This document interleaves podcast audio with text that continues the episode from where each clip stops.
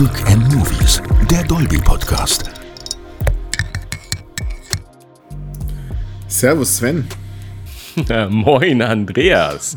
Wie schaut's aus? Ist dein Kaffee fertig? Mein Weihnachtstee, den Kräutertee, habe ich nämlich schon aufgebrüht. Ja, ja, ich habe natürlich die Dolby-Tasse Dolby hier stehen. Oh, geht das schon wieder los mit deiner Dolby-Tasse? Du bist ja wahnsinnig. Nehme noch mal einen guten Schluck. du bist ja genau, ja, herzlich willkommen äh, euch allen zum Music and Movies, dem ersten deutschsprachigen Dolby-Podcast. Es ist immer noch schön, es zu sagen. Ach, es macht, macht, ich finde auch Movies und Music, Music und Movies. Das geht so gut über die, ah, das kommt so schön raus. Und vor allem in, dieser, in diesen Tagen. Wir, wir nehmen ja kurz vor dem ersten Advent auf. Deswegen dürfen wir auch schon so ein bisschen besinnlich quasi sein. Also nicht, dass es unsere Weihnachtsfolge ist, keine Sorge.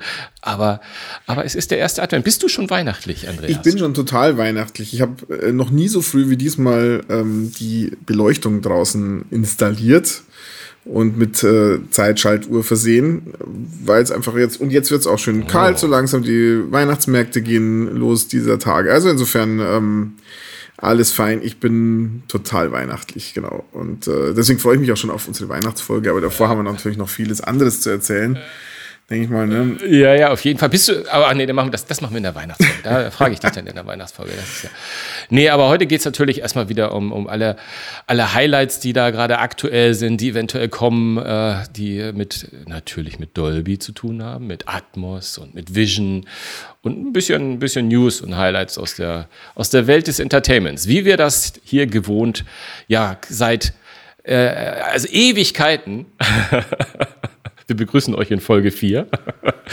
machen. Also ja, da werden wir erstmal gucken. Aber wir haben, ich habe ein bisschen Feedback schon bekommen ähm, und in der letzten Folge haben wir es ein bisschen versäumt, mal äh, zu erklären, warum wir dann immer von Dolby Atmos und Dolby Vision sprechen. Ja? Und deswegen vielleicht nochmal zwei, drei Worte dazu. Möchtest du als, als Mr. Dolby da ein bisschen was zu sagen? Sehr gerne. Ja, worüber sprechen wir? Wir sprechen über nichts anderes als die beste Ton- und Klangqualität, Ton- und Klangqualität, genau, Ton- und Bildqualität. so viel vom Profi. ähm, und äh, natürlich über ein Erlebnis, das im Sound besonders raumfüllend ist und äh, beim Bild einfach die besten Kontraste, äh, das beste Schwarz, das äh, weißeste Weiß liefert. Und ähm, wir unterhalten uns hier natürlich nicht nur über Bild- und Tonqualität, sondern vor allem über die Inhalte drumherum, die es damit zu genießen gilt und geben euch hier Tipps, denn Dolby Atmos und Dolby Vision kann man auf so vielen Wegen genießen. Im Kino, im Home Entertainment, auf zig Streaming-Diensten, sei es jetzt Netflix, Disney Plus, Apple TV Plus und so weiter und so fort oder natürlich auch in der Musik bei Apple Music, Tidal oder Amazon Music und es gibt so viele Möglichkeiten und so viele Geräte. Das ist ganz einfach, damit Spaß zu haben und wir wollen euch aber ein bisschen hier die Tipps geben und äh, die Infos übermitteln, wie und wo ihr was äh, genießen könnt, damit ihr auch nichts verpasst. Ja, auf jeden Fall.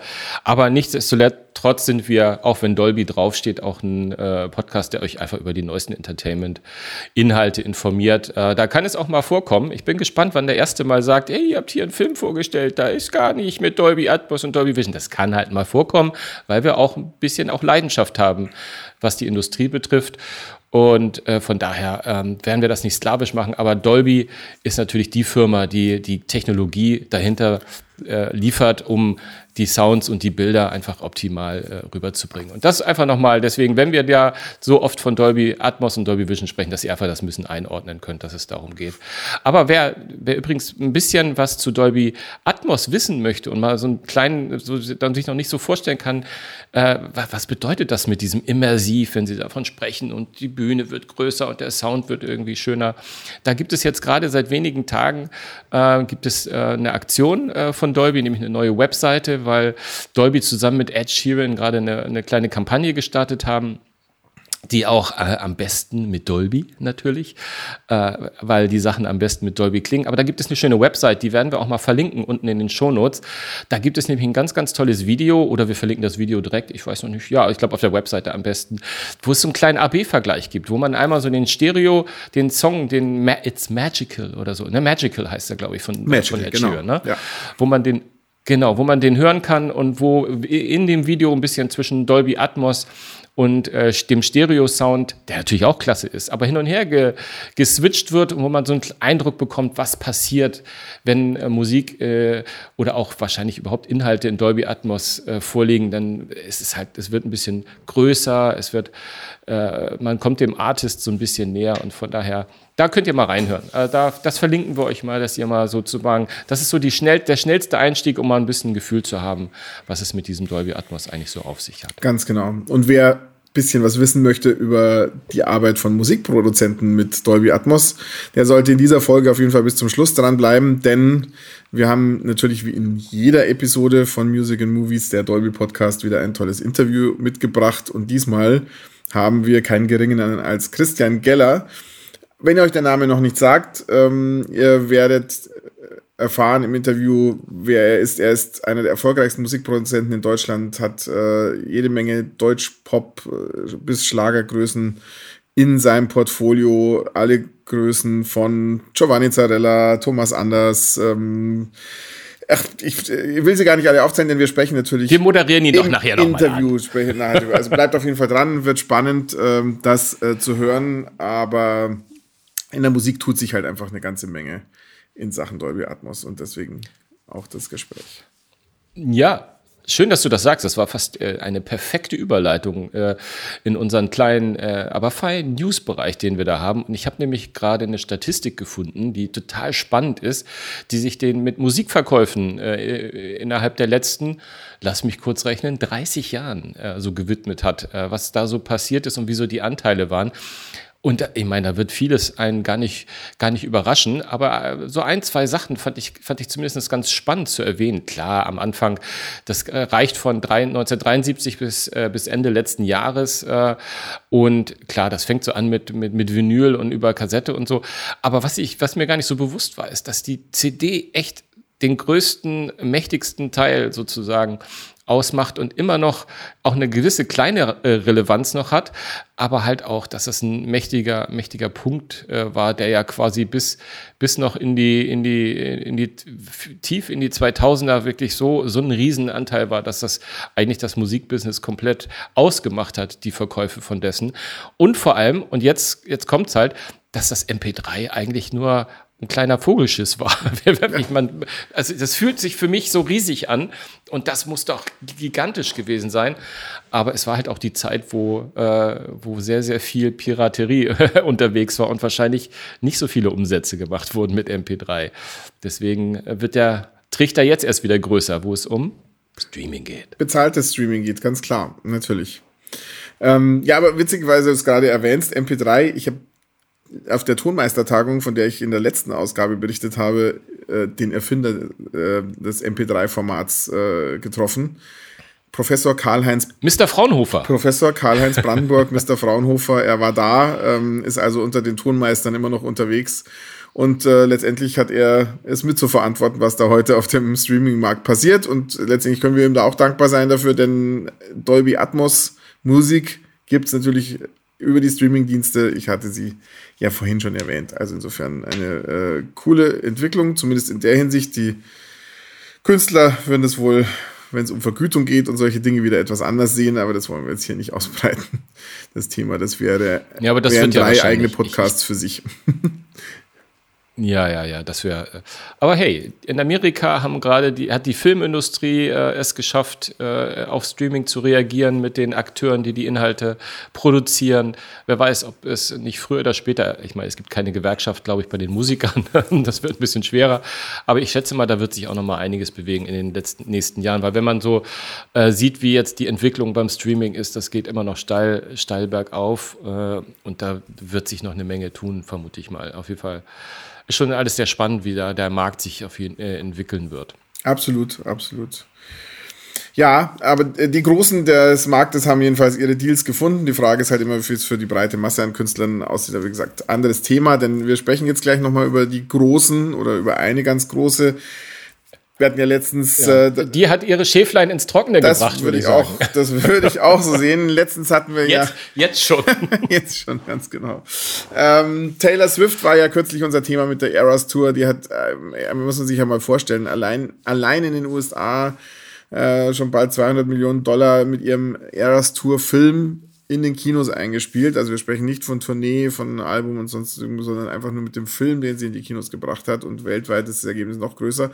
Und jetzt gibt's gleich ein weiteres Konzertereignis in den Kinos. Am 1. Dezember startet nämlich Renaissance, Film bei Beyoncé. Und auch Beyoncé ist natürlich wirklich eine von den ganz, ganz großen ähm, sie hat ähm, ihre Renaissance World Tour dokumentiert, die ganze Reise. Und das war eine rekordverdächtige Tournee mit 56 Shows, 39 Städten, 12 Ländern. Also, ähm, und äh, dieser Film begleitet die Künstlerin einfach von den Anfängen in Stockholm, glaube ich, war die Eröffnungsshow in Schweden bis hin zum großen Finale dann in Kansas City. Also, ähm, es wird einfach viel Beyoncé-Musik geben für alle Fans, aber auch eine emotionale Geschichte, eine, eine geile Tourfilm.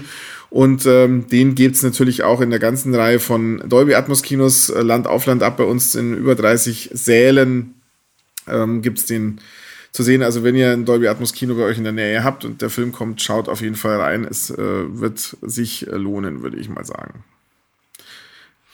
Ja, gerade bei diesen Musikproduktionen, das haben wir bei Taylor Swift ja auch gesehen. Ähm, da macht, da, da kommt natürlich auch das Dolby Atmos nochmal richtig zum Tragen. Und jetzt fange ich auch schon an und mache da, mach dafür Werbung, aber ich bin halt auch ein ah. leidenschaftlicher, äh, gerade was die Musik ich hab betrifft. Dich gekriegt, ich, ich weiß, früher hätte ich immer gesagt, ja, ich hätte früher hätte ich schwören können, dass das einfach nur für mich nur eine Sache ist, die im Kino ist und der Rest ist Stereo. Aber wer das mal wirklich bewusst gehört hat, ähm, dass es kein Schnickschnack ist und dass da nicht die Dinge sinnlos durch die Gegend fliegen, singen, sondern dass es einfach wirklich die Musik einmal nochmal ganz anders einen erleben lässt. Das ist schon geil. Und da sind solche, diese Musikproduktionen und diese Filme sind echt klasse.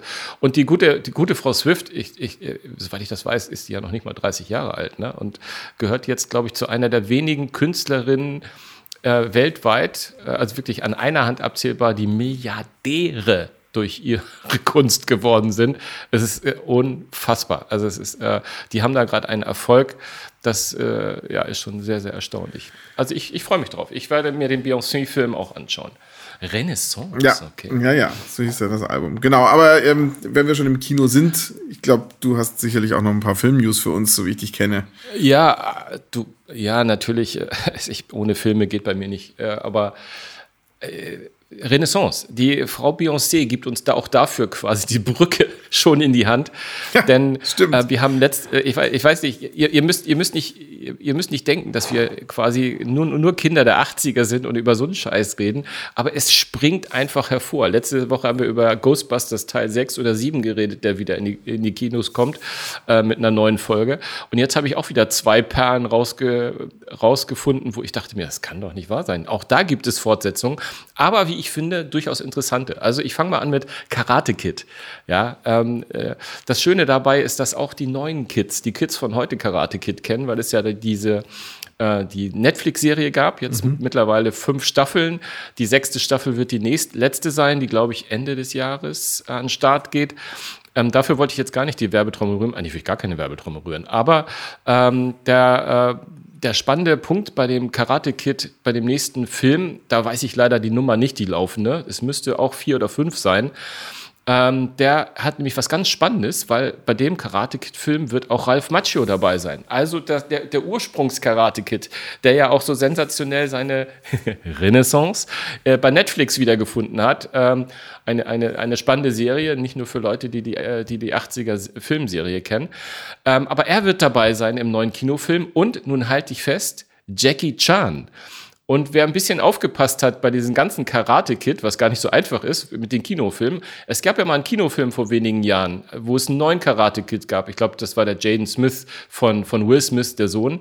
Und sein Miyagi, der übrigens nicht so hieß, glaube ich, war Jackie Chan. Und jetzt bin ich sehr, sehr gespannt, wie sie die Geschichte machen werden in dem neuen Karate-Kid-Film, wenn da sozusagen der Ralph Macchio mitspielt. Es wird wahrscheinlich irgendein Teenie auch mitspielen, von dem ich noch nicht weiß, wer es ist. Aber auch der Jackie Chan, also wo sie quasi so ein Crossover der Paralleluniversen. Ich weiß es nicht. Auf jeden Fall ist das etwas, wo ich, weil ich natürlich auch die Serie ganz cool finde, sehr, sehr gespannt drauf bin und mich drauf freue. Also da, wenn man, aber ich glaube erst im Tief in 2024 wird er rauskommen, äh, wenn über, wenn, wenn nicht sogar am Ende. Und der zweite Film, der unter diese Überschrift Renaissance in irgendeiner Form passen ist und vor allem auch wieder Renaissance aus den 80ern, ähm, ist Beverly Hills Cop. Äh, da gibt es einen neuen Film, nämlich Teil 4. Na, wirklich? Ähm, der gerade gedreht wird. Und, ja, es ist unglaublich. Ähm, ich weiß auch nicht, äh, es ist, äh, äh, ich weiß nicht, wie du das siehst. Bei mir ist es so eine Faszination, weil ich die Filme ja eigentlich auch alle cool fand. Also ich fand auch Ghostbusters geil damals. Ich fand Beverly Hills Cop klasse. Ich fand Karate Kid klasse.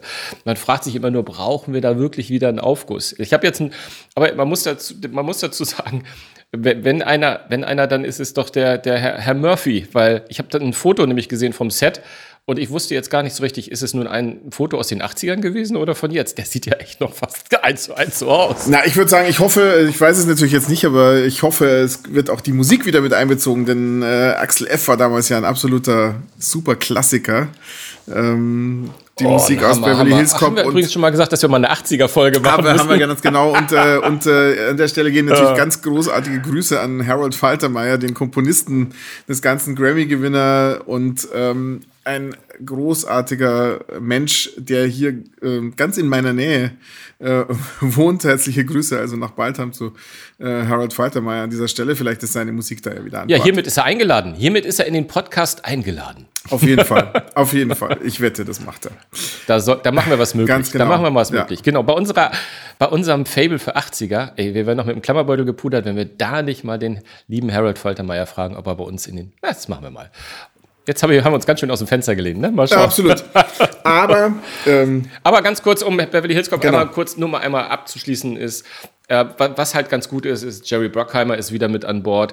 Ähm, und hier auch die beiden, ähm, hier Judge Reinhold, John Ashton und, und so, die sind auch alle wieder dabei, die man aus diesem Franchise so kennt. Äh, weißt du, die, die Cops, die immer an seiner Seite waren und äh, mittlerweile ja zu Fre äh, Freunden geworden sind. Gut, äh, ich glaube, Beverly Hills Cop 3 war in diesem äh, äh, Disneyland-artigen mhm, Themepark. Ne? Das war mhm, so halb so, geht ja, so genau. lustig. Ne? Mal schauen, wie sie es jetzt hinkriegen. Ich bin sehr, sehr, sehr, sehr gespannt. gespannt. Ja.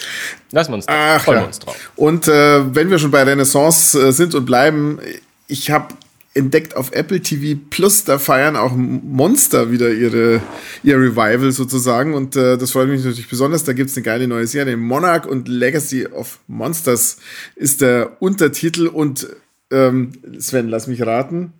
Du hast sie natürlich schon gesehen. ja, übrigens, wenn, wenn, man sich so Gedanken macht, worüber man reden will, mir ist es gar nicht aufgefallen, dass sich quasi Renaissance wie ein roter Faden durch unsere ganze Folge hier zieht. Hätte man schöner nicht planen können, oder? Hätte man, ah, das ist hervorragend, das muss Intuition sein. Nein, ja, meine Lieben, es ist, ich, in der Tat, ich habe mir die erste Folge, wenn ich ganz ehrlich bin, sogar die zweite, auch schon angeguckt von Monarch äh, Legacy of Monsters. Das ist quasi im Grunde genommen dieses Franchise, was sich nicht schon von diesen alten japanischen Filmen mit Godzilla und so äh, ähm, her, herrührt, aber irgendwie gefühlt auch doch ein bisschen schon. Es ist aber diese, diese ganze neue Serie, die wir ja von Godzilla und äh, Godzilla gegen King Kong gab es ja auch schon äh, in dieser Serie, die wir da so kennen. Ähm, und da hat sich ja so eine Art Universum aufgebildet. Äh, da gibt es im, diese eine Institution, die sich Monarch nennt, die natürlich im Geheimen arbeitet und von der man nicht genau weiß oder andersrum glaubt zu wissen, dass sie nicht gerade die beste, äh, besten Intentionen hat, weil es wie, wie, bei, wie es halt immer ist, irgendeine große Organisation gibt, die das alles für sich ausschlachten möchte. Und das ist jetzt hier die Geschichte, die so ein bisschen so eine Nebengeschichte erzählt von, von so einem Geschwisterpärchen, die auch erst im Rahmen der ersten Folge erfahren, dass sie Geschwister sind, weil nämlich ihr Vater, der ganz groß, der in der Organisation irgendwie aufgehängt war, ähm, zwei Familien hatte, also sie sind Halbgeschwister und wir sehen jetzt so ein bisschen die Geschichte, wie sie versuchen, das Geheimnis von dieser Organisation, die sich Monarch nennt, äh, zu lösen und da so ein bisschen äh, hinterzukommen. Natürlich gibt es auch die Hackerfreundin, die da äh, die Skills hat, um all diese ganzen Dateien zu öffnen und, und, und, und, und. Was es allerdings relativ wenig gibt in den ersten zwei Folgen, ist äh, große Monster-Action. Also was wir sehen ist, wir haben so einen Rückblick auf das Skull Island, das war das äh, die, die, der, der Kinofilm, der ja auch so hieß, äh, wo, wo diese ganzen, mhm. wo, wo ganz viele Monster waren, unter anderem halt auch King Kong unterwegs war. Aber wir sehen halt auch diesen großen Kampf äh, wie, wie, wie Godzilla San Francisco äh, aus dem anderen Teil äh, in, in, Schutt und Asche mehr oder weniger liegt. Das sind so äh, Sachen, die man sieht und wo man die Monster auch sieht. Aber ansonsten ist es sehr, sehr viel Story, die gar nicht so schlecht gemacht ist, ehrlich gesagt. Die versucht so ein bisschen die Hintergründe des Ganzen aufzudröseln.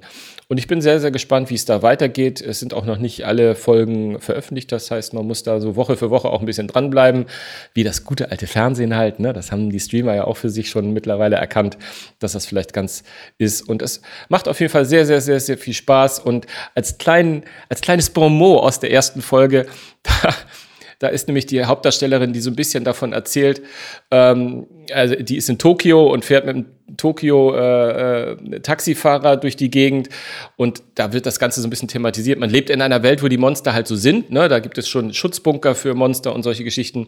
Und ähm, der Taxifahrer glaubt allerdings nur daran, dass es nur Tokio getroffen hat mit den bösen Monstern, aber dass die Geschichte in San Francisco, dass die total frei erfunden ist, dass das Fake News sind. Und er wüsste nämlich Bescheid er sei Podcaster. oh, okay. Musste ich sofort dran denken, okay. Vielleicht sollten wir vorsichtig sein mit dem, was wir hier als Fakt und Nicht-Fakt ausgeben. Nein, wir sind ja kein solcher Podcast. Nee, aber es ist eine schöne, schöne Geschichte. Schaut mal rein. Also wer das mag, ähm, man muss sich auch gar nicht so sehr gruseln. Es gibt ein bisschen so mal so kleine, kleine Sachen, aber das ist jetzt hier kein Splatter oder irgendetwas. Das kann man ruhig, ja, auch mal mit Freunden, mit der Familie sehen. Weiß ich nicht so recht. Ja, doch, geht schon. das macht Spaß. Schön. Apropos Familienfilme. Da schließt sich für mich natürlich die klare Frage an, lieber Sven. Was sind denn sonst deine Lieblingsmonsterfilme bisher? Ha? Mensch, es ist, äh, hat sich ja mittlerweile so etabliert, dass wenn wir so ein Thema haben, dass wir da so eine kleine Liste ja, ich finde das immer, ich, finde das ich liebe ja kleine Tradition ich, schon jetzt in diesem Podcast. Ich, ich, liebe Listen, ja, ja. Aber als du, als du, als du mich gefragt hattest, irgendwie wollen wir nicht mal gucken, welche Monsterfilme, da habe ich echt losgelegt und habe gesagt, ja klar, ich habe da total Shining und, und, und Scream und so, bis ich dann gemerkt habe, ach nee, du meinst ja Monsterfilme. Also es sollten ja auch in irgendeiner Form Monster drin vorkommen. Das heißt, ich habe meine Liste nochmal neu gemacht und habe sie gestartet und ich starte sie jetzt mal mit etwas, was vielleicht unüberraschend kommt. Ich gehe, ich sage Vögel, Birds von Hitchcock. Für mich äh, quasi die, eine der Keimzellen des, des, des Monsterfilms.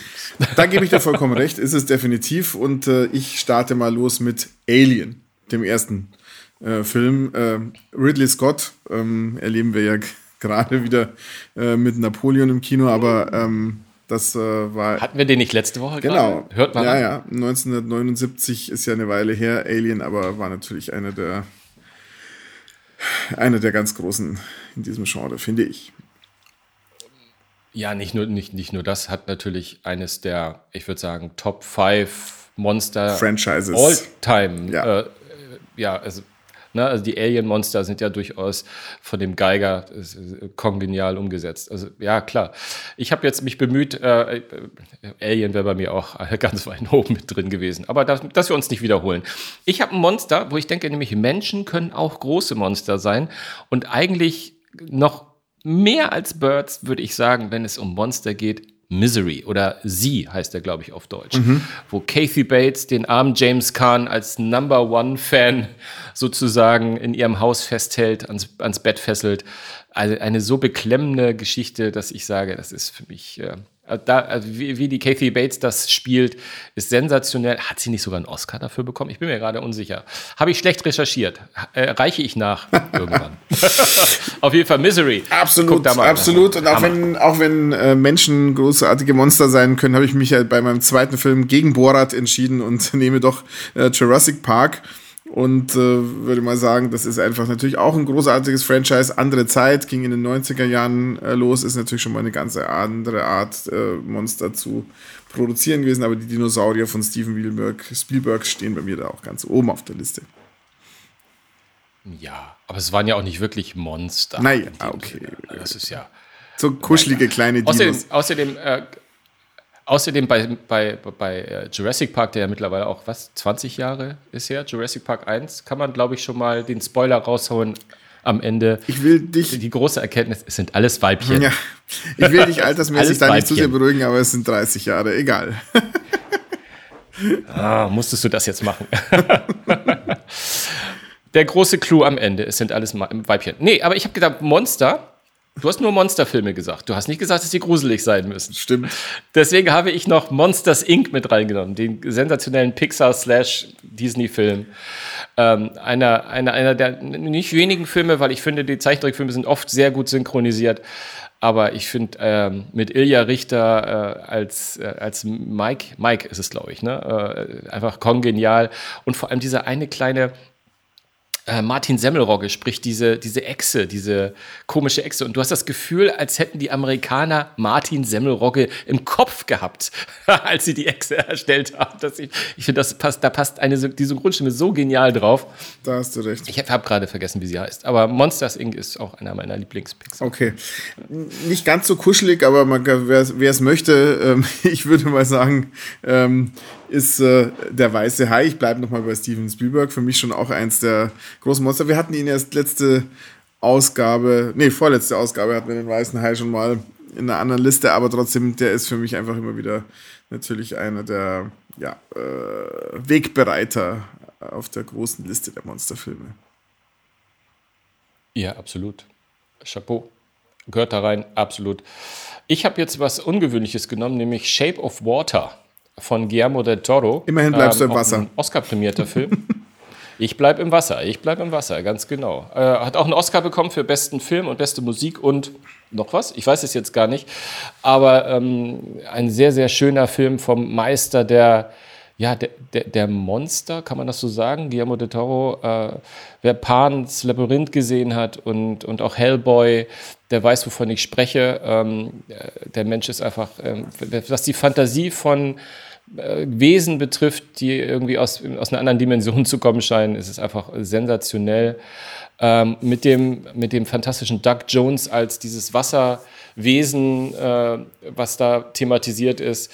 Und Doug Jones, jemand, der man eigentlich gar nicht kennt, wenn man ihn so sieht, ähm, weil er einfach immer hinter irgendwie ganz viel Latex äh, verborgen ist. Es ist der Go-To-Guy von Hollywood, wenn es darum geht, ähm, solche Wesen, ob es Aliens, Monster oder ähnliches sind, menschlich darstellen zu lassen, weil er sich unfassbar toll in diese, in diese, in diese Wesen reindenken kann. Also ein, ein unfassbar schöner und auch poetischer Film. Und eines der ja, philosophischeren Monster. Okay, also mit dem Oscar-prämierten Film kann ich auch mithalten. Da hätte ich King Kong aus dem Jahr 2005 zu bieten.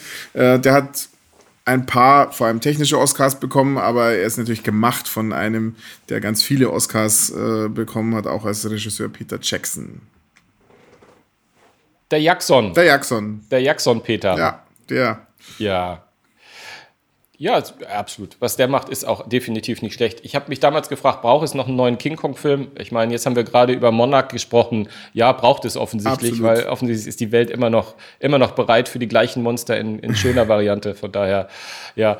Ich habe, du, als letzten schmeiße ich noch einen ganz ungewöhnlichen Film rein, der mir auch ganz spät eingefallen ist, den ich äh, vor 30 Jahren irgendwie äh, völlig vergöttert habe, weil, weil ich das so klasse fand, nämlich Die Fliege. Oh ja. Ähm, von, von von Herrn Cronenberg.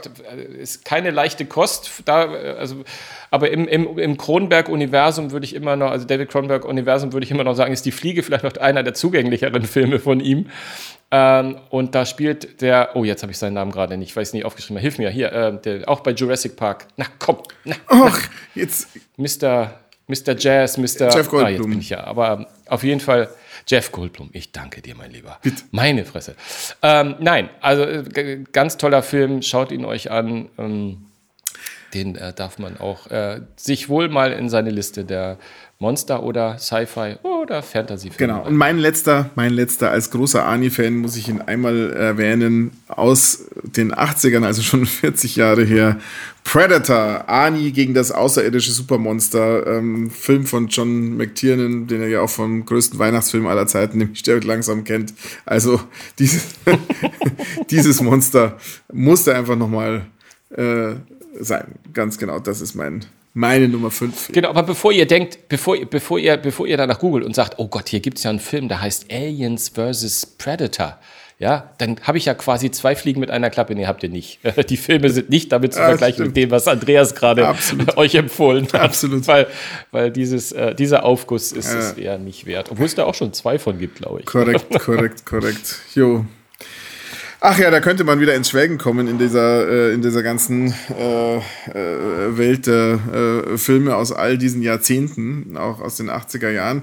Ähm, aber wir müssen ja noch zur Musik kommen heute und äh, die Musik spielt bei dir, lieber Sven, ja, ich habe ich hab einfach Glück gehabt. Ich habe, ich habe was ganz Tolles erleben dürfen äh, in der vergangenen Woche. Ich durfte mir das neue Album von Peter Gabriel schon anhören, das äh, in wenigen Stunden mehr oder weniger, wenn ihr diesen Podcast hört, rauskommt oder vor wenigen Stunden herausgekommen ist. Peter Gabriel A.O. I.O., Entschuldigung, I.O., das neue Album. Ich mache es ganz kurz, weil wir schon sehr, sehr weit fortgeschritten sind. Es ist ein, ein schönes Album geworden. Ich durfte es mir in einem der besseren äh, Studios hier in Berlin, äh, in Deutschland anhören, in Dolby Atmos. Und ich sage euch, wow, es ist sensationell. Die Geschichte des Albums ist, Peter Gabriel, ich habe es glaube ich auch schon mal erzählt, ähm, hat über zwölf Monate lang jeden Vollmond einen Track von diesem Album veröffentlicht über den Streamern und ähm, hat gleichzeitig aber auch immer drei Mixes von seinen Songs äh, jeweils äh, erstellt, nämlich ein Brightside-Mix, ein Darkside-Mix und ein Inside-Mix. Und der Inside-Mix ist dann immer der, ihr habt es erraten, der Dolby Atmos-Mix. Und die drei Mixe sind komplett unterschiedlich äh, und unabhängig voneinander entstanden, immer jeweils begleitet von Peter Gabriel selbst. Und das ist einfach äh, ein sehr, sehr schönes Album geworden, wo, wo jeder Mix seine eigene Berechtigung hat und einen ganz anderen nochmal ein anderes Licht im wahrsten Sinne des Wortes auf die, auf die Musik wirft. Das lohnt sich echt hervorragend. Ich hatte die Gelegenheit, mit Hans-Martin Buff zu sprechen, ähm, der nämlich den Inside-Mix, den Dolby Atmos-Mix äh, vor Ort äh, bei den Real-World-Studios mit Peter Gabriel gemixt hat. Ähm, und was soll ich euch sagen, ich habe das Interview mit ihm sogar aufgezeichnet. Also wenn ihr nächste Woche wieder einschaltet, könnte ich mir vorstellen, dass ihr eventuell mehr zu dem neuen Peter Gabriel-Album erfahrt. Na, da sind wir doch schon schwer gespannt. und da bis dahin können wir es ja auch hören. Ne? Deswegen auf den Streamingdiensten. Absolut. Ja, aber äh, damit nicht genug. Es geht natürlich weiter. Also jetzt bringen wir wieder, breiten wir wieder die Flügel ganz weit aus, was die Genrevielfalt angeht. Denn von äh, Peter Gabriel zu Ben Zucker ist ähm, äh, gibt es die Brücke, zumindest Berlin, denn äh, der eine wurde in Berlin in Dolby Atmos gemischt, der andere ist Berliner und trifft deswegen auch deswegen seine Fans. Am 5.12. trifft er sie und zwar im UCI-Kino, dort im UCI Lux am Mercedesplatz. Und warum? Er hat ein neues Album. Viele von euch kennen ihn vielleicht. Rockschlager, Star sozusagen in, aus deutschen Landen, hat ähm, natürlich schon auch viele, viele große Hits gelandet. Jetzt kommt sein neues Album am 8.12., drei Tage vorher, großes Listening-Event in Berlin und äh, stellt seine 13 neuen Tracks dort vor. Ähm, vielleicht haben es ein paar von euch gesehen. Auf unserem Instagram-Kanal haben wir auch ähm, ein paar Tickets dafür verlost und äh, werden natürlich unbedingt ähm, in der nächsten Podcast-Folge auch von diesem Event wieder äh, berichten. Und äh, ich glaube, das wird eine ja, ich werde werd nämlich da sein. Also ich, ich, ich, ich, ich gehe hin. Bist du auch da? Ich, äh, ich, ich, bin, ich bin auch da und äh, darf den Gästen im Kino ein paar, paar Worte zu Dolby Atmos erzählen, falls sie nicht alle schon unseren Podcast ah. hier hören, äh, werden sie dort nochmal mehr darüber erfahren. Mhm. Genau, und für euch, wie gesagt, ihr seid ja schon hier, ihr seid vielleicht nicht im UCI, aber ihr seid hier, ihr werdet jetzt wieder eine ganze Menge mehr über das Thema Dolby Atmos erfahren, denn ich habe einen Mann getroffen, ich habe es anfangs schon angekündigt, der in diesem Genre Schlager und deutscher Pop extrem gut zu Hause ist. Nicht nur auch internationalen Pop. Er hat im Sommer ein Album veröffentlicht von äh, mit Anastasia, dem Weltstar, die letztendlich äh, mit ihm, mit ihr hat er deutsche Songs, deutsche große Hits auf Englisch aufgenommen und das dann mal ganz anders klingen lassen und in Dolby Atmos erklingen lassen. Und auch in Zukunft hat er mit Dolby Atmos viel vor. Wir hören uns rein, wir hören uns an das Interview mit Christian Geller, einem der erfolgreichsten deutschen Musikproduzenten. Und ähm, ich wünsche euch dabei einfach ganz viel Spaß. Das Music and Movies Interview. Ja, Herzlich ja. willkommen, lieber Christian, in deinem eigenen Studio.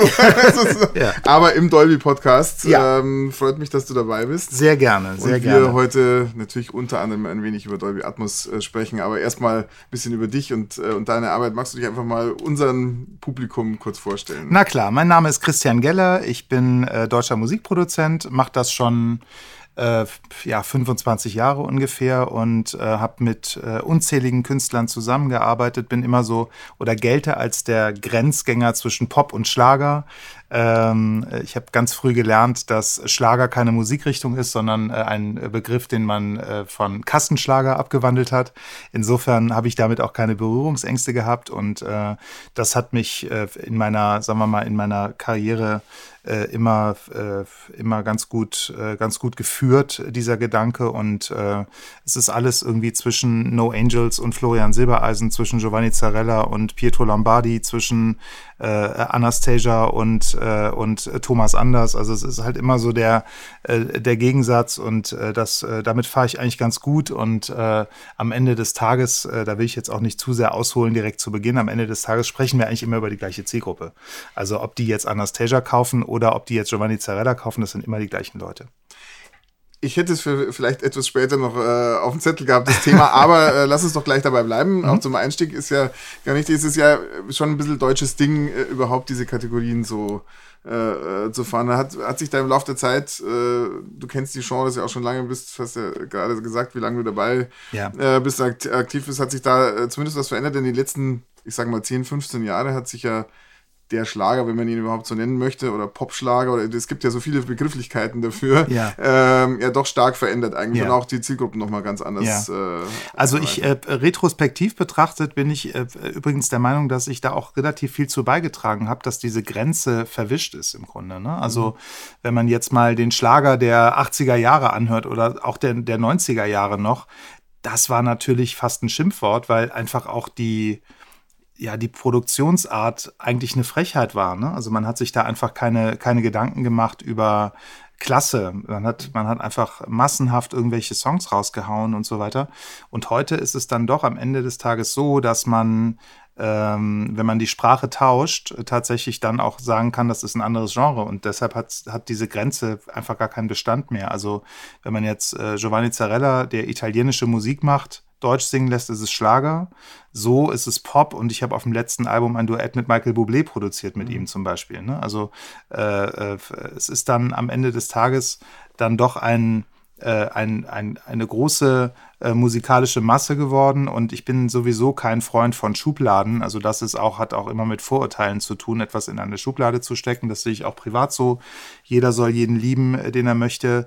Äh, es gibt kein, äh, gibt so viele Farben auf der Welt und das ist auch gut so und so ist es eben auch in der Musik. Und, ähm, und deshalb, deshalb bin ich da, bin ich da total offen. Mhm. Und ich glaube, deshalb habe ich auch in meinem Leben so viele Hits gehabt, weil ich einfach ähm, keine Limits sehe in den Künstlern, mit denen ich gerne arbeiten möchte. Und wie du so richtig sagst, ne, es ist, liegt oft nur an der Sprache. Die Melodien sind ja auch international ja. äh, oft. In Deutschland würde man sie dann Schlager nennen. Also ich musste dieses Jahr, als ich das erste Mal gehört habe, Miley Cyrus Flowers ein Welthit, äh, mhm. äh, überall Nummer eins, äh, dann denken würde, den ein deutscher Künstler in Absolut. der deutschen Sprache singen. Ja. Mach den Song mit Maite Kelly und das genau, ist der neueste Schlagerhit. Absolut, so. also, genau. Also deswegen ist schon, genau. ist schon spannend, diese Diskussion eigentlich, die wir da immer wieder haben. Ich finde es ja. auch super spannend ja. und am Ende des Tages ist es dann die große Musikerpolizei, die da mit erhobenem Zeigefinger steht und, äh, und glaubt, Dinge bewerten zu können. Aber äh, also, wie gesagt, alles das, was, was wir so machen, macht die Welt bunt und es ist doch völlig egal, was da für ein Label äh, dahinter steht. Und der Erfolg spricht für dich. Wie oft schaust du oder wie gerne schaust du dir Charts an? Oh, äh, das, äh, das, äh, das ist in der Tat ein, etwas, was ich jeden Tag mache. Also, ich betreibe meinen Job sehr, sehr analytisch. Wir bekommen jeden Tag die Trendcharts von, von der GfK, also von der Gesellschaft für Konsumforschung und die sind dann in sogenannte Nielsen-Gebiete eingeteilt, diese Charts und so weiter. Und da gucken wir schon oder gucke ich da schon sehr genau rein. Ähm, es gibt teilweise auch Aktionen wie Autogrammstundentouren oder sowas, die wir dann zu einem Release ma machen und planen. Ähm, das ist ganz interessant, dann abzulesen, wie viel hat sich eigentlich in dem Nielsen-Gebiet getan, wo jetzt die jeweilige Autogrammstunde stattfand. Und ähm, also insofern, ich bin da sehr analytisch und schaue mir die Charts sehr oft und sehr gerne an. Mhm. Ja. Zu Recht, weil äh, der ein oder andere Titel ist ja dann doch immer im oberen Umfeld dabei. Oder Ja. das eine oder andere Album. Ja, das ist jetzt schon, ist jetzt schon öfter passiert, aber, aber das meine ich eben. Also das hat, das hat mit der, mit der Arbeitsweise zu tun, glaube ich. Also ich äh, habe äh, oder denke verstanden zu haben, wie Hits funktionieren. Äh, ich denke verstanden zu haben, wie man Menschen emotionalisiert. Ähm, und das hat, wie gesagt, nicht mit einem Genre zu tun. Also wir, wir, wir bespielen Menschen und Menschen fühlen und denken immer gleich. Und es gibt einfach nur eine gewisse äh, äh, Anzahl an Emotionen. Es gibt äh, die Liebe, es gibt das Glück, es gibt den Ärger, es gibt die Wut. Ähm, und das alles äh, spielt le- letzten Endes in der Ansprache, in der emotionalen Ansprache von Menschen eine Rolle. Und Musik ist das wichtigste Tool, diese Emotionen zu übertragen. So, und das, äh, das ist. Im Grunde ist es so einfach wie, äh, wie ein, ein paar Turnschuhe herzustellen. Da macht man sich auch jetzt nicht Gedanken darüber, welche Schuhe gefallen mir denn, sondern man macht sich erstmal Gedanken darüber, wer ist eigentlich die Zielgruppe für so Turnschuhe und wie sollen die dann am besten aussehen. Also, und so mache ich eben meinen Job. Du verwendest den Begriff einfach, jetzt würden dir vielleicht viele Künstler oder äh, Produzenten auch widersprechen, weil sie sagen, also es ist natürlich, es gibt nicht die eine Formel, aber du scheinst dir in irgendeiner Form doch äh, gefunden zu haben. Es hängt immer davon, es ist ja immer sehr individuell, wie man Erfolg definiert. Für mich persönlich ist Erfolg kommerzieller Erfolg. Also äh, ich bin dann total happy, wenn ich Nummer eins in den Charts bin. Es gibt ja auch Künstler und Produzenten, die sagen, für mich ist der persönliche Erfolg, wenn ich mich nie in meinem Leben verbiege und immer das mache, was ich persönlich richtig feiere. Das ist bei mir nicht der Fall. Und ähm, das ist ja eine jede, jede Herangehensweise an den Job ist völlig in Ordnung. Und ähm, meine ist so und, äh, und äh, glücklicherweise äh, führt das eben dazu, dass ich mit den von mir definierten Erfolgen, was ist eigentlich Erfolg und so weiter, ganz zufrieden bin. Und äh, das, das zeigt sich glücklicherweise dann auch ab und zu mal in den Charts. Wenn man auf deine Homepage geht, äh, gibt es als erstes ein Zitat äh, von dir. Wenn 30 Leute kommen und sagen, das geht nicht, komme ich und sage, wir machen das. Ähm, ist das so ein Motto, das dich schon immer durch dieses Berufsleben begleitet? Ich habe schon, schon als Kind äh, zu Hause bei, bei der Familie immer vor verschlossenen Türen gestanden, wenn es darum ging, ähm, äh, Musik durchzusetzen. Also ich komme aus einem Haushalt, äh, mein Vater äh, war Kaufmann und hatte ein großes Autohaus, meine Mutter ist Kauffrau und, äh, und hat ein Einzelhandelsgeschäft, das hat sie auch bis heute mit 75. Ähm, die sind durch und durch Kaufleute gewesen. Und natürlich habe ich den Satz gehört, den jeder hört in seinem Alter, wenn man dann so ist, mach was Vernünftiges und äh, das ist doch brotlose Kunst und solche Geschichten. Ne? Ähm, das war das war die, das erste Mal, dass ich die Erfahrung machte, dass Menschen mir sagten, das geht nicht. So. Ähm, das nächste Mal war einfach dann die nächsten 10, 15 Jahre, wenn du wirklich das als brotlose Kunst betreibst am Anfang deiner Karriere und halt ständig vor verschlossenen Türen stehst und ständig die Menschen, äh, mit denen du sprichst, irgendwelche Argumente haben, warum jetzt die Nummer gerade nicht passt oder warum man das jetzt nicht machen kann oder warum die Bassdrum kacke ist oder warum die Stimme zu leise ist oder warum einfach das gewählte Hallprogramm nicht das Richtige ist für das Genre, in dem man gerade ist und so weiter. Es gibt ja so viele Argumente. Ähm, und äh, ich habe mir dann irgendwann wirklich angewöhnt, und das ist im Grunde jetzt auch die Quintessenz, warum dieses Studio hier steht, warum ich mein eigenes Label betreibe, warum ich ein Künstlermanager bin, warum ich ein Publisher bin, warum ich ein Musikproduzent bin, ähm, warum ich äh, Kooperationen habe mit Fernsehsendern, weil ich einfach, irgendwann war ich es einfach satt, dass Menschen mir sagten, das geht nicht. Ähm, und ich habe dann das immer umgedreht und als Motivation genommen, Menschen zu zeigen, dass es tatsächlich doch geht und dass man eben Dinge durchsetzen kann, wenn man davon überzeugt ist. Und ähm, ja, also daher kommt, kommt der Spruch. Der Spruch. Lustigerweise steht der Spruch auf der Internetseite. Ich habe irgendwann mal ein Interview geführt wie dieses jetzt hier und da habe ich diesen Satz offenbar gesagt. Und das hat irgendwer aufgegriffen und, äh, und hat dann, äh, hat das dann geschrieben irgendwo und äh, dann haben wir das abgeschrieben für die Homepage. So kam das. Das ist jetzt gar nicht so mein Lebensmotto, aber es beschreibt eigentlich ganz gut, wie ich so ticke. Jetzt hast du das Studio schon ein paar Mal erwähnt, darüber müssen wir natürlich unbedingt gleich sprechen, aber um dich noch ein bisschen besser kennenzulernen, äh, habe ich jetzt so 20 Lieblingsbegriffe für, für dich, Stichworte und du sagst mir einfach eine kurze Antwort dazu Ja. oder auch, wenn es sein muss, auch eine längere, Ja. aber. Okay. Deine Lieblingszeit, Nachts. dein Lieblingsgetränk, Coke Zero. dein Lieblingsessen, Sushi. Dein Lieblingskünstler. Thomas Anders. Deine Lieblingsmusik. Ist das vermessen zu sagen, meine eigene? Nein. Meine eigene. Gut, Ich finde das, ich Ja. feier, ich feier das. Meine eigene. ist doch ähm, deutlich authentischer, als wenn du sagst, eigentlich höre ich nur äh, Ja. Punk und Indie-Rock, Ja, aber ich mache hier Ja, aber, aber das meine ich eben. Ne? Also das war ja auch diese Genre-Diskussion Genau. eben. Aber ja. Dein Lieblingsalbum. Oh, ähm. Puh, das ist schwer. Ich habe eine Menge. Wenn ich eins nennen muss, ist es Hunting High and Low von Aha. Hm, cooles Album. Dein Lieblingskonzert. Michael Jackson 1992 in Köln im Stadion. Dein Lieblingslied. Puh. Ui. Man muss sich auf eins festlegen. Du kannst. Oh Gott. Wir sind hier, wir Warte haben mal, hier mein- keine strengen boah, mein Regeln im, im Kleingedruckten. Du darfst auch gerne mehr sagen. Das ist schon, das kann ich überhaupt nicht beantworten. Ich habe so viele Songs, die mich echt berühren. Äh, Das letzte, das sich am meisten berührt hat. Dann nehmen wir, mal, nehmen wir es vielleicht so. Ich habe einen tollen Titel gerade selber komponiert, den ich jetzt gerade richtig gut finde. Gilt der auch? Der ist noch gar nicht veröffentlicht. Okay, der ist für Herrn Bocelli und heißt If You Could See Me Now. Alles klar, wir, wir hören ihn uns an und, Ja, und okay, freuen uns gut. Mhm. drauf. Genau, alles klar. Dann äh, haben wir dein Lieblingsstudio, Das Studio 61 natürlich.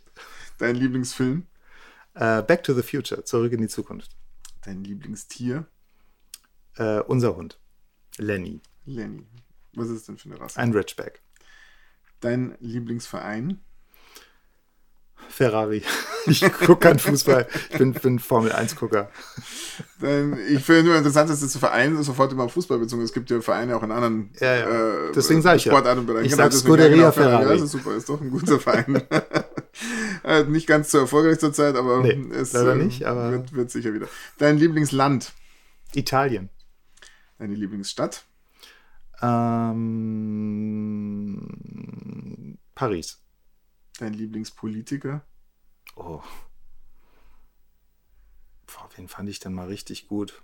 Ronald Reagan, weil er Schauspieler war in Hollywood. Der, hat, der hat zumindest dazu gestanden, dass er Schauspieler war. das stimmt. Dein Lieblingsrestaurant, Ähm, ich gehe sehr gerne ins Grill Royal in Berlin in der Friedrichstraße.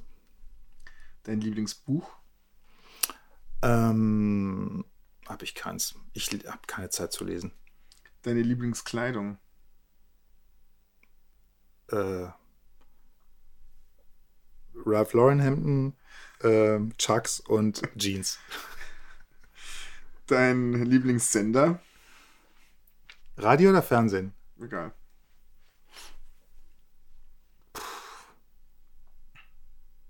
Sky wegen Formel 1. Und dein liebstes Soundformat. Ja, na, natürlich Dolby Atmos. Was solltest du auch jetzt anderes Nein, sagen? ich, Nein, nein, ich finde, ich, äh, also da, das ist ja wirklich, also äh, da, man kann ja viel, viel äh, Werbung machen für, für irgendwas, wo man, wo man vielleicht nicht überzeugt ist, aber, aber bei dem, also dieses Thema Dolby Atmos und diese im wahrsten Sinne des Wortes neue Ebene, die wir alle haben, um kreativ zu sein, ähm, weg von äh, vorne, links, rechts, das ist so erfüllend und das macht so viel Spaß, sich darüber Gedanken zu machen, dass ich absolut sage, das ist mein Lieblingsformat. Zum einen natürlich beruflich und im Studio, aber ich äh, gehe natürlich auch sehr oft und gerne ins Kino und ähm, kaufe mir natürlich bevorzugt Dolby Atmos Tickets, ist ja klar. War das dann noch dein erster Zugang zu Dolby Atmos oder wie kam diese Lust und Begeisterung? Nee, es kam eigentlich ehrlich gesagt über, als, Apple das eingeführt hat, ähm, fing ich an, mir Gedanken zu machen darüber, äh, dass es eigentlich wirklich toll sein könnte, ähm, diese Vielzahl an Möglichkeiten auch zu nutzen für Musik, die ich aus dem Kino kenne. Ja. Und äh, dann kam es gleich zu der Entscheidung zu sagen, dann machen wir es richtig und Ja. äh, bauen ein Atmos-Studio.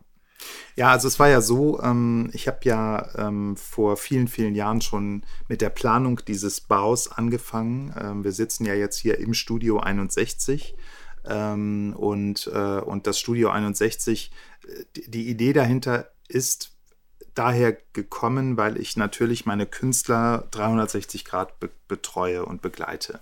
Das heißt also, wenn ich ein Album mache mit beispielsweise einem Giovanni Zarella, dann äh, war ich da immer dabei bei jedem Videodreh, bei jedem Fotoshooting, äh, bei jeder Fernsehsendung. Äh, wir haben diskutiert, wie der Künstler aussehen soll, was ziehen wir an, ähm, wie, wie positioniert man den Song am besten innerhalb einer Fernsehshow, innerhalb eines Videos, innerhalb der Fotos, innerhalb der Schrift des Artworks und so weiter. Also die ganze ID. Ne? Und, ähm, und ich habe halt immer, bin immer sehr, sehr viel, hatte sehr viele Reisetage, weil ich immer in sehr, sehr vielen Studios war, um das alles zu realisieren mit meinen Künstlern. Und ähm, als ich dann äh, vor fünf, sechs Jahren die, wirklich die Entscheidung getroffen habe, das zu bauen, ähm, so lange ist das schon her, habe ich, ähm, hab ich mich entschieden dazu, ähm, nicht nur ein Tonstudio zu bauen, sondern ein Videostudio, ein Fotostudio, ein Greenscreen-Studio, also all das, was wir so brauchen, um alles für eine Kampagne zu produzieren, und zwar hausintern, ähm, äh, was, man so, was man so braucht, ähm, und das halt eben unter einem Dach. Äh, und das sehe ich als entscheidenden Vorteil, ähm, wenn es um Zeitmanagement geht heutzutage, wenn es um die Marktsituation geht. Ich meine, wir produzieren grün, wir haben eine 80 kW Peak Photovoltaikanlage auf dem Dach. Ähm, wir äh, äh, sparen natürlich eine Menge Benzin, weil wir nicht mehr so viel durch die Gegend gondeln, sondern die Künstler sozusagen drei Wochen hier einsperren und dann im Grunde alles mit denen machen, was man braucht. Von Social Media Aufsager über Podcast, über, ähm, über den Song natürlich selbst bis hin zum Musikvideo können wir alles hier produzieren. Wir machen kleinere Fernsehshows mittlerweile für, für RTL, für Sat1 und so weiter und so fort. Ähm, also insofern äh, die, die Idee, die dahinter steckte, ähm, ist zum einen sehr modern, aber kommt zum anderen meiner Lebenssituation natürlich auch sehr gelegen. Und wenn man so ein großes Ding baut, dann äh, war mir natürlich völlig klar, wir sind im Jahr 2023 eingezogen, dann baut man natürlich auch ein Dolby Atmos Studio und zwar ein sehr konsequentes. Also wir haben äh, komplett PMC Speaker, ähm, der Raum ist äh, super linear, wir haben äh, wirklich eine ganz, ganz tolle Qualität, das merkt man schon, auch wenn keine Musik an ist, man zieht einfach die Tür zu und weiß einfach schon, okay, hier ist alles definiert, also da passiert äh, kein Sound zufällig. Ähm, und das aber ist aber genau auch mein Qualitätsanspruch. Also ich meine, wenn du 15 Nummer 1 hattest in deinem Leben und weit über 100 Charthits, dann äh, hast du natürlich auch an alles, was du dann baust, als Arbeitsatmosphäre äh, einen hohen Anspruch und, äh, und willst halt eben, dass das dann auch die beste Qualität hat. Und damit man eben auch weiterhin die beste Qualität liefern kann, auch wenn man neue Produktkategorien wie, wie bespielt, wie ein Dolby Atmos Mix oder eben eine kleinere Fernsehproduktion. Kannst du denn schon ein bisschen verraten, wie bei dir dann ein neuer Song entsteht? Vom wirklich von der kreativen Idee für den Song bis hin zum Dolby Atmos Mix. Ja, also das ist, äh, da haben wir einen ganz guten Workflow mittlerweile. Äh, wir haben unseren, äh, unseren Leandro, äh, der, äh, der sozusagen äh, federführend zuständig ist für unsere Atmos-Mixe. Leandro hat bei der SAI studiert in Köln und hat sich sehr früh ähm, darauf spezialisiert, Atmos zu mischen ähm, was äh, ein großer Vorteil ist für ihn jetzt, aber auch für mich. Äh, also insofern ist es eine schöne Win-Win-Situation, in der wir da sind. Ähm, und wir haben äh, äh im Grunde den gleichen äh, Prozess jetzt äh, die ganze Zeit, nämlich äh, ich schreibe den Song, äh, dann äh, wird ein Playback gebaut, dann kommen die Künstler und singen ein, dann mache ich den Stereo-Mix komplett fertig. Wir haben hier zwei Studios, wir haben Studio A und Studio B. Im Studio A ist das Stereo-Setup, da sitze ich dann und mische den Song wirklich komplett fertig, sodass er, dass das Master steht das Stereo Master und dann gebe ich Leandro wirklich jede einzelne Spur meines Stereo-Mixes rüber. Das heißt, er kann sehr detailverliebt ähm, äh, die Mixer aufbauen, kann schöne Fahrten machen mit einzelnen Signalen und so weiter, die dann, wo dann eben Marköre schön durch den Raum fliegen oder halt eben mal auch ein Drum Break oder sowas, je nach Musikrichtung. Und ähm, genau, dann äh, komme ich dann äh, später zum späteren Zeitpunkt dazu. Dann äh, hören wir nochmal zusammen an, dann machen wir noch ein paar Adjustments und so weiter und dann liefern wir sozusagen wirklich zur gleichen Zeit mittlerweile dann auch Stereo und Atmos Master eben aus an die jeweilige Plattenfirma. Jetzt hast du es schon erwähnt, ähm, dass du es eine Weile machst. Das heißt, da ist viel Musik schon entstanden. Mhm. Wie, wie willst du mit dem Thema Katalog umgehen? Also wird es Musik aus deinem Hause dann auch äh, geben, die schon ein bisschen älter ist, die, die sich lohnt, nochmal in Dolby Atmos aufzuhaben? Also was wir auf jeden Fall vorhaben, ist so mal so die Top 10 der Hits äh, einmal nochmal auszupacken und die nochmal in Atmos zu machen. Also ich bin selber schon ganz gespannt, wie beispielsweise Daylight in Your Eyes von den No Angels in Atmos mhm. klingt ähm, äh, oder äh, oder äh, ein Sensate von Giovanni Zarella und Pietro Lombardi. Ähm, das kann man ja durch alle Genres wunderbar einmal machen, dass man einfach die, die großen äh, Songs nimmt, die wirklich ein paar, bei ein paar Millionen Streams stehen äh, und die einfach nochmal aufmacht und Atmos-Mixe macht. Das haben wir fest im Plan, ja. Wenn wir schon über Künstler sprechen, hätte ich nochmal eine kleine Zehnerliste für dich. Ja? Äh, Künstlernamen, die dir sicher nicht nur was sagen, okay. weil du äh, vielleicht mit ihnen gearbeitet hast. Äh, und zu denen darfst du gerne mehr als nur ein, äh, ein Wort okay, sagen, vielleicht eine kleine das Geschichte die, dazu. Die, die, die Nähkästchen-Ecke. Die Nähkästchen-Ecke dahinter, okay, ganz genau. Mhm. Heino. Heino, ähm, witziger Kerl. Ähm, Heino ist mir extrem ans Herz gewachsen. Also wir kennen uns jetzt äh, zwölf Jahre ungefähr, 13 Jahre. Ähm, Heino ist mittlerweile Mitte 80, wird jetzt 85 demnächst und ähm, ja, ist, äh, eine, ja, ist eine lebende Legende natürlich. Ähm, und äh, wie man mittlerweile weiß, zu allen Schandtaten bereit musikalisch. Mhm. Also äh, wir haben ja äh, einiges schon gemacht und äh, das äh, hat großen Spaß gemacht. Und das war für mich ehrlich gesagt, wenn du mich nach der schönsten Nummer eins meines Lebens fragst, war das das Heino-Album, weil es so unerwartet war. Mhm. Ich meine, wenn du so einen DSDS-Gewinner produzierst oder so, da weißt du, der geht irgendwie mal kurz auf eins und ist dann wieder weg, weil der Medienhype so groß ist. Aber dieses Ding mit Heino, als ich ihm damals erzählt habe, er soll Rammstein covern und sowas ähm, und, und Ärzte und so, das war, äh, ja, das war so ein Überraschungserfolg, weil wir beide dachten oder wussten, entweder interessiert es wirklich keine Sau oder es wird halt riesengroß. Ne? Und es war riesengroß und es war in dem Jahr, als es erschienen ist, glaube ich, sogar auf Nummer 1 der Jahrescharts. Also mhm. es war das erfolgreichste Album des Jahres. Und man und, hat ihm angemerkt, dass es gerne gemacht hat. Ja, total, total. Hat. Ja, und, und er war wirklich, er war äh, auf einen Schlag 20 Jahre jünger. Er hat mir damals den schönen Satz gesagt, guck mal Christian, ich habe jetzt immer schon mal Hits gehabt früher, aber ich hatte noch nie junge Fans. Und jetzt ist es so, jetzt habe ich auf einmal die ganzen 20 hängen und die fallen mir alle um den Hals. so, ne? Also das war wirklich eine schöne, ja, wirklich schön. sehr ja. schöne Geschichte. Ja. Slatko und Jürgen. Slatko und Jürgen, lange, lange her. Ähm, es war im Jahr 2000. Ich habe den Song geschrieben 1999. Großer Bruder. Großer Bruder ähm, war damals für die allererste Big Brother Staffel und ähm, aber das zeigte eigentlich damals schon, äh, wie ich auch als junger Typ schon getickt habe, was das Thema Marketing angeht, weil ich war offenbar dann der Einzige in Deutschland, der äh, die Idee hatte, für ein Format, was Big Brother heißt, einen Song zu schreiben, der großer Bruder heißt, wo ja das Marketing eigentlich schon verpackt ist. Ne? Und wenn du dann noch einen Song über Freundschaft machst und zwei Kandidaten zusammen singen lässt, dann, äh, dann hast du einen Hit. Und äh, ich erinnere mich, dass wir, das war eine unfassbare Zeit. Wir haben, ich glaube, 850.000 Maxi-Singles verkauft oder Maxi-CDs verkauft damals. Ähm, das Ding ist, glaube ich, Doppelplatin geworden oder was weiß ich, oder dreifach Gold oder so. Ich erinnere mich nicht mehr genau, ist wirklich lange her. Aber ähm, es war für mich ähm, lebensverändernd, weil es das allererste Mal, dass ich überhaupt in, es war das allererste Mal, dass ich überhaupt in den Charts war und es war gleichzeitig eine 0 auf 1. Also mhm. es war so rocketmäßig ins, ins Musikgeschäft und ich erinnere mich noch an den Satz meines Kaufmann-Vaters damals, der dann sagte, als die erste GEMA-Zahlung einging, ich hätte niemals gedacht, dass man mit Musik so viel Geld verdienen kann. so. Und ähm, ab da war auch klar für ihn, dass ich das Autohaus nicht übernehmen werde. Mhm, okay. Also das war in der Tat lebensverändert, großer Bruder. Was hat dein Vater zu dem Studio gesagt? Hat er bestimmt ja auch gesehen. Der ist, äh, der ist äh, leider, leider, schon verstorben. Leider schon verstorben. Ah, okay. äh, und zwar genau ein Jahr vor Einzug. Also, der ist, okay, äh, mhm. also insofern, äh, ist, aber ich weiß ganz genau, dass er da oben sitzt und das alles sieht. Der Stimmt. schaut zu. Ich hoffe, ich spreche ihn richtig aus. Giorgio Bano. Oh Gott, wo hast du das denn aufgetrieben? das Netz hat okay. viele Quellen. Also zur Erklärung, äh, jeder hat seine Jugendsünden. Giorgio Barno ist meine. Ich habe damals, ich meine, ich komme aus einem wirklich kleinen Ort. Wir hatten damals 3500 Menschen, die äh, hier gewohnt haben. Und es gab einfach niemanden, der meine Musik singen wollte. Also habe ich dann gesagt, dann singe ich es halt selbst. Mhm. Also wie, ich mache ja bis heute auch, ich singe auch alle Demos selbst und so, das mache ich ja bis heute.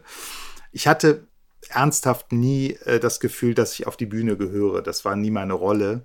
Aber ähm, es gab irgendein irres kleines Label, was mir damals, als ich 17 war, war das, glaube ich, sogar einen Plattenvertrag gegeben hat für diese Giorgio Bano. Das war ich, also um es ja. aufzulösen, das war ich selbst und, äh, und habe mir dann einen Künstlernamen überlegt. Ich fand damals Armani total toll und schick und habe deshalb Giorgio genommen und habe dann irgendwie, weil ich Italien ist auch, ja, auch mein Lieblingsland, ja. habe ich ja eben erzählt.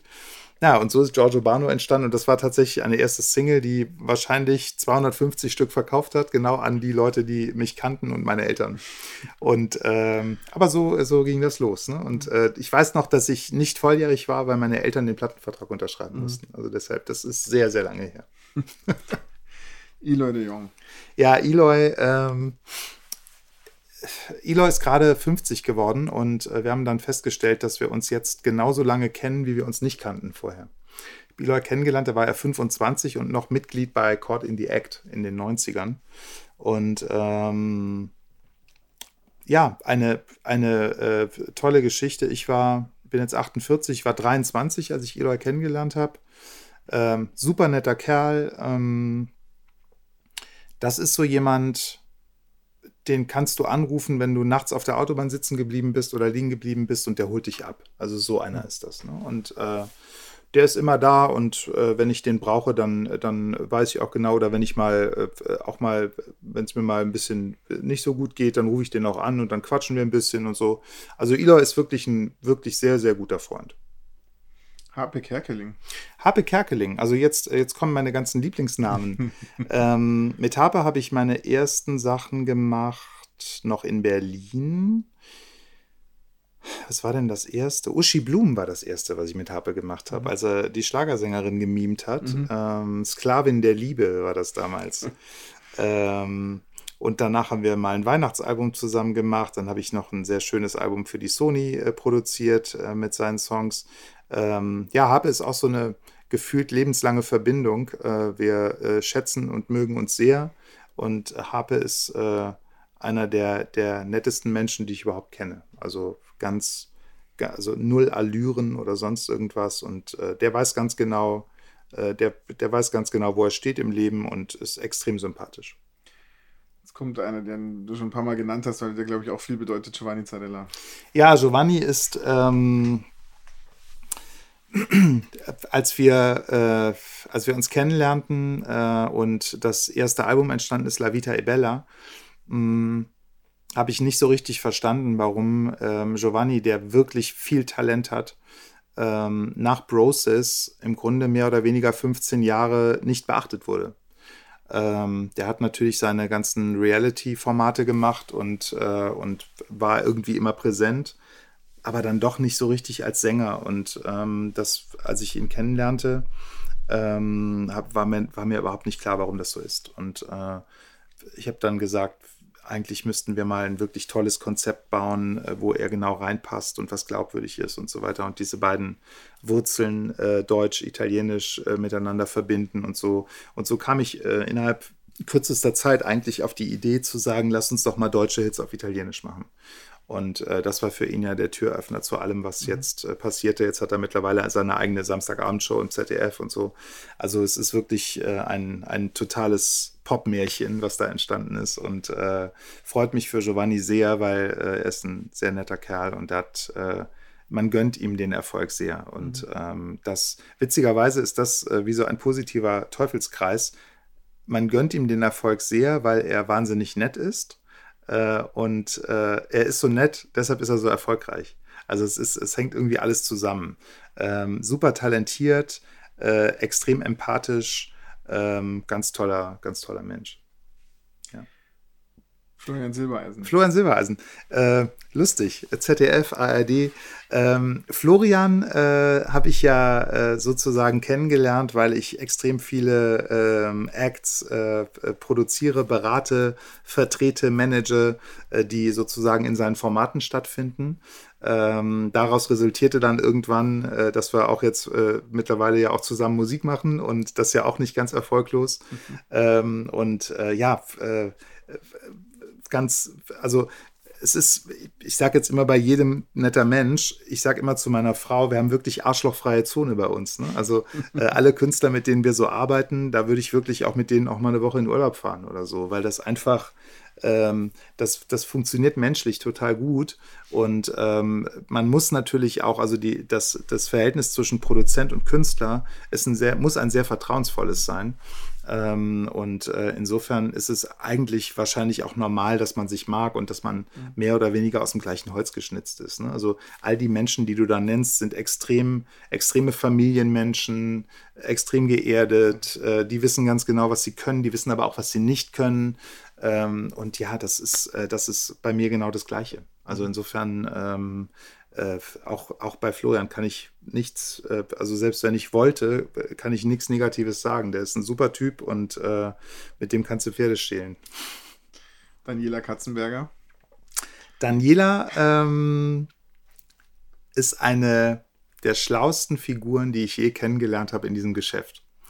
Ähm, Daniela macht macht es wirklich, wirklich sehr schlau. Ich vergleiche sie so ein bisschen mit äh, der damaligen Verona Feldbusch, heute Pot in den 90ern, die ja auch so ein bisschen auf Dümmchen gemacht hat und so. Ne? Also diese, diese Rolle, die sie da spielt bei RTL 2, das spielt sie schon fantastisch.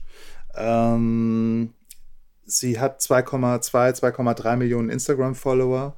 Ähm, das sagt eigentlich alles. Ne? Also das ist einfach, die ist einfach eine eine äh, Reality-Ikone, würde ich sie nennen.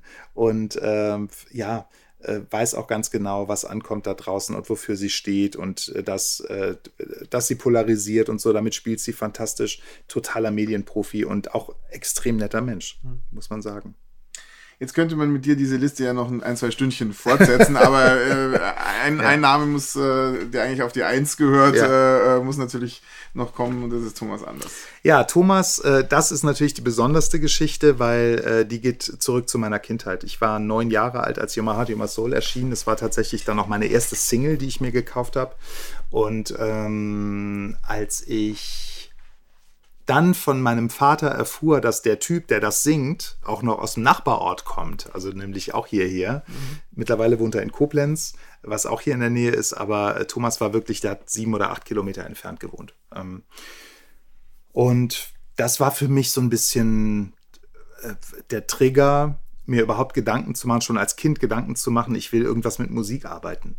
Weil das zeigte mir, vielleicht ist es ja doch kein Hinderungsgrund, wenn man aus so einem kleinen Ort kommt und, äh, und man will irgendwie äh, große Hits machen, weil plötzlich hieß es dann, ja, Modern Talking sind Nummer eins in Spanien, Nummer eins in Italien, Nummer eins in Finnland, Nummer eins in Schweden, auf einmal Nummer eins in Japan und dann Nummer eins da und Nummer eins da.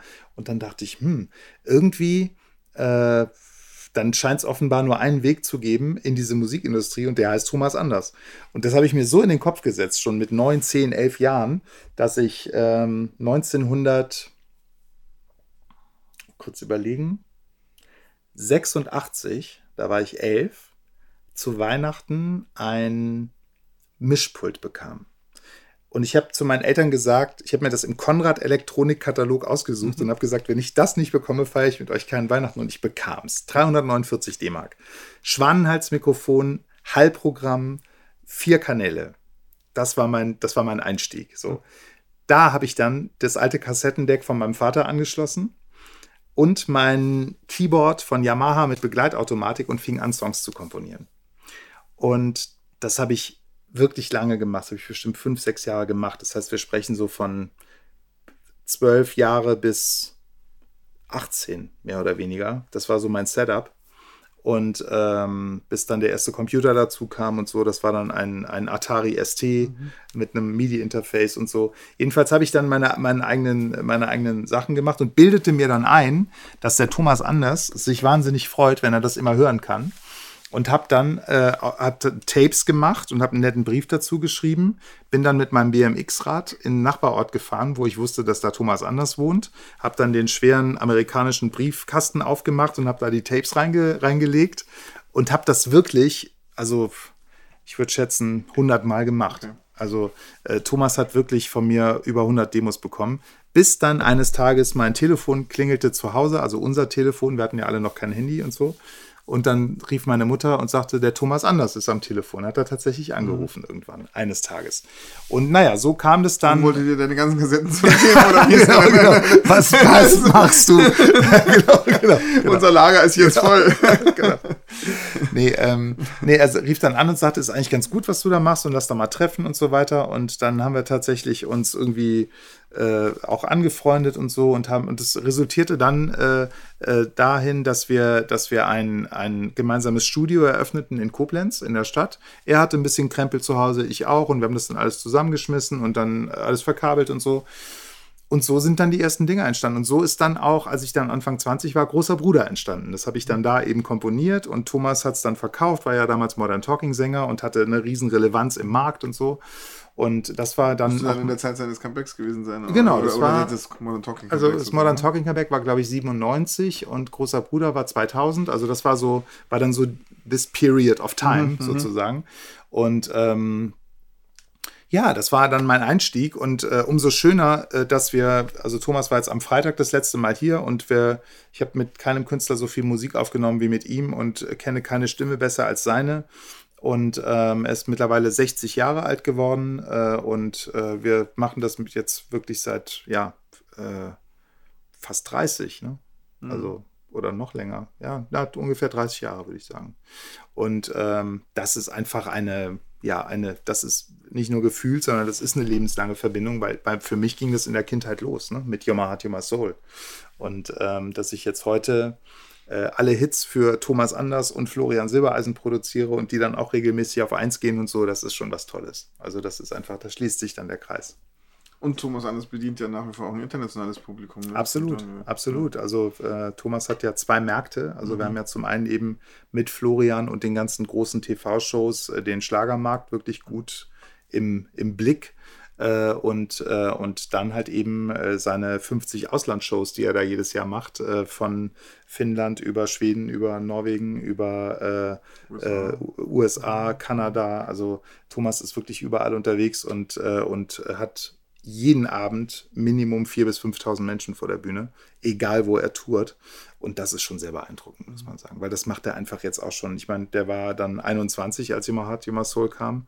Der ist jetzt 60, das heißt, er macht das seit 39 Jahren ne? und äh, ist immer noch hat, ein, hat offenbar sich ein Publikum erspielt in den Jahrzehnten, was sehr, sehr treu zu seinen Shows kommt. Und das ist natürlich toll. Also auch für diese Shows äh, bereite ich dann die ganze Musik vor. Also die ganze Setlist ist mittlerweile von mir und so. Also das ist ein wirklich sehr, eine sehr gewachsene Beziehung, mhm. die äh, beiderseitig sehr viel Spaß macht und äh, dann entsprechende Früchte auch in Dolby Atmos tragen würden, nehme ich an. Ja, absolut, absolut. Wir arbeiten gerade daran, ähm, Your My Heart, Your My Soul in Atmos äh, zu mischen und ähm, das werden wir dann in Kürze auch präsentieren und äh, da freue ich mich sehr drauf, weil das ist schon nochmal ein, ein, ein, ein Hörerlebnis in einer völlig neuen Dimension, gerade mit den ganzen Chören und alles, was da so drin ist. Schon cool. Jetzt hast du schon mit, mit so vielen tollen Künstlern, ein paar nur haben wir genannt, ja. äh, zusammengearbeitet und, äh, und so erfolgreich zusammengearbeitet. Gibt es den, äh, zuletzt Anastasia ist ja auch äh, also äh, mhm. Weltstar mhm. Äh, und dergleichen. Gibt es noch den einen oder anderen Wunschnamen, wo du sagst, also da habe ich noch nicht angerufen oder da habe ich noch nicht oft genug angerufen. Ich bin, ein, ich bin ja ein Kind der 80er und, äh, und äh, es gibt in der Tat eine Band, die ich noch auf meiner Bucketlist habe und ich bin mir auch gar nicht so sicher, ob das je klappen würde, aber mit den Pet Shop Boys mal zu arbeiten, das mhm. wäre für mich ja, das wäre einfach, äh, also alle anderen, also alle Helden meiner Kindheit hatte ich sonst schon, schon vom Mikro, also ob das Hasselhoff ist oder, äh, oder halt eben äh, Sandra oder, äh, oder Morten Harkett oder so, die waren, das habe ich alles schon hinter mir, mhm. aber die Pet Shop Boys fehlen noch, so, und das wäre, das wäre einfach, das wäre einfach toll, also, aber mal gucken, also, wo die, wo die Reise noch so weitergeht, mal schauen.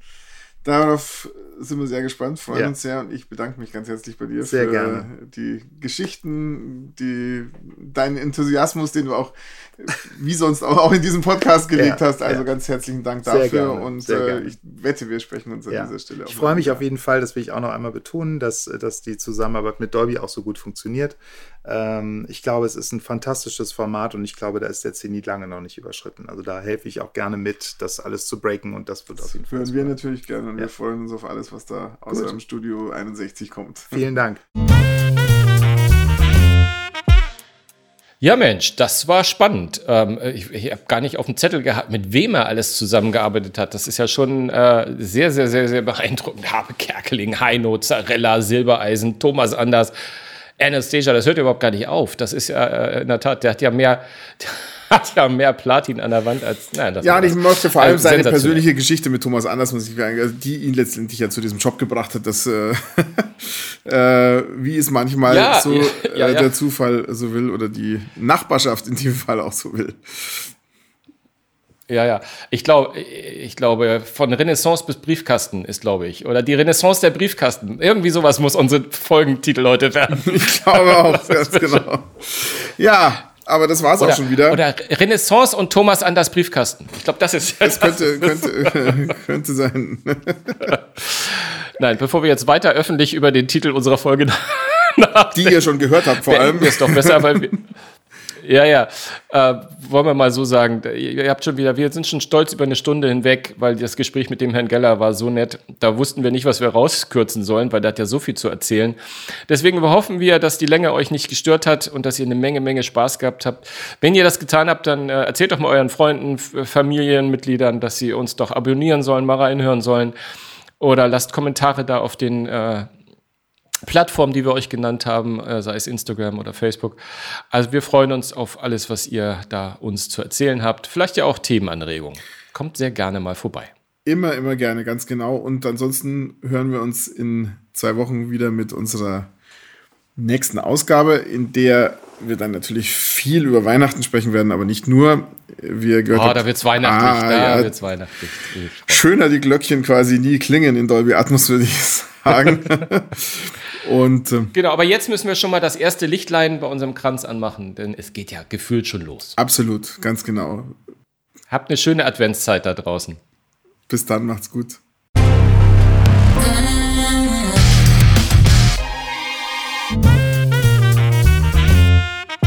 Music and Movies, der Dolby Podcast.